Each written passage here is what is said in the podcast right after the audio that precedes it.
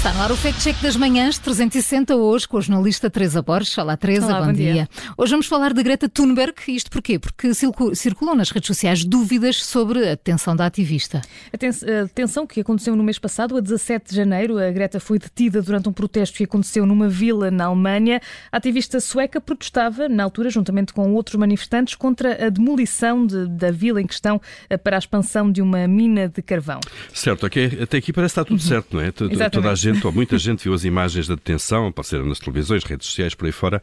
Quais são então as dúvidas eh, que há aqui sobre esta detenção então da, da Greta? A dúvida está nas imagens em si. No vídeo que circula de- desta detenção, podemos ver que durante hum, a detenção, Greta Thunberg mantém um ar tranquilo e até sorridente e as redes sociais fizeram o resto. Começaram a circular várias publicações, a sugerir que tudo não se passou de uma encenação eh, por parte das autoridades e também hum, da, da ativista sueca e é partilhado o vídeo mesmo, hum, o- no vídeo partilhado desta detenção, na legenda escreve-se Greta li- literalmente fingiu ser presa para as câmaras.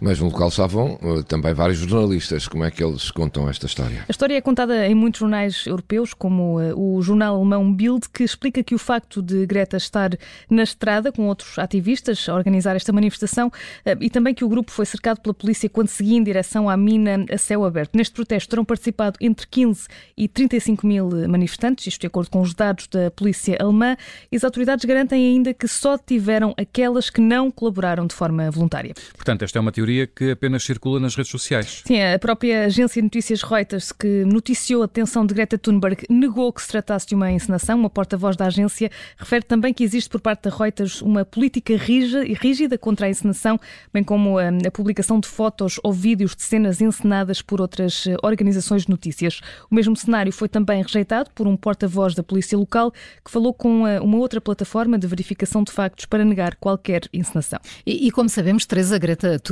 acabou por ser libertada pouco tempo depois. Eh, Portanto, esclarecimentos feitos, já conseguimos adivinhar a cor do carimbo. Sim, apesar do sorriso de, de Greta Thunberg quando foi detida na Alemanha, não há quaisquer indícios de que provem que, que a ativista sueca encenou a detenção.